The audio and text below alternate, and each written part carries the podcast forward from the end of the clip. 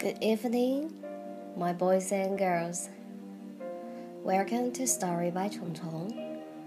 Today, Chong Chong is going to tell you a story between a big rabbit and a little rabbit.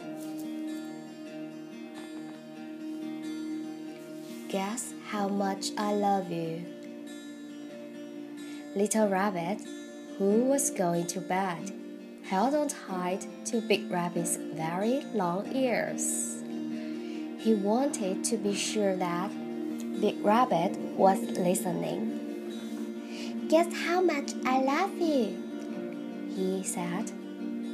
Oh, I don't think I could guess that, said the Big Rabbit.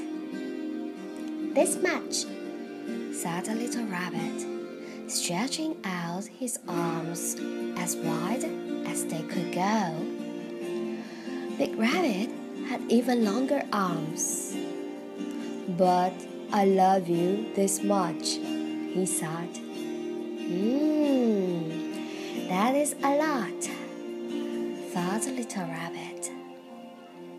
I love you as high as I can reach, said little rabbit. I love you as high as I can reach, said the big rabbit. That is quite high, thought little rabbit. I wish I had arms like that. Then little rabbit had a good idea. He tumbled upside down and reached up the tree trunk with his feet. I love you all the way up to my toes, he said. And I love you all the way up to your toes, said the big rabbit, swinging him up over his head. I love you as high as I can hop, Love little rabbit, bouncing up and down. But I love you as high as I can hop, smiled Big Rabbit, and he hopped so high that his ears touched the branches above. That's good hopping, thought Little Rabbit. I wish I could hop like that. I love you all the way down the lane as far as the river, cried little rabbit. I love you across the river and over the hills, said the big rabbit.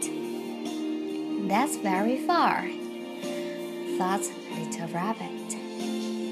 He was almost too sleepy to think anymore.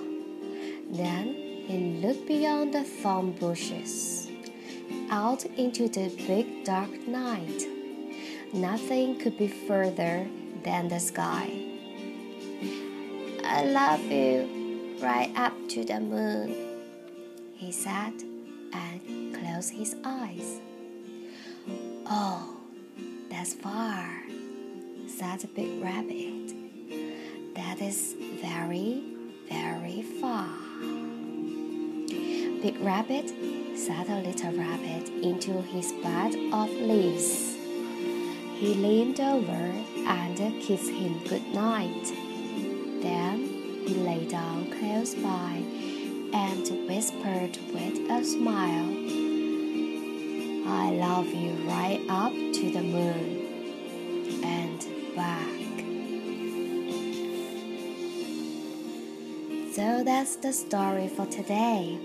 Guess how much I love you.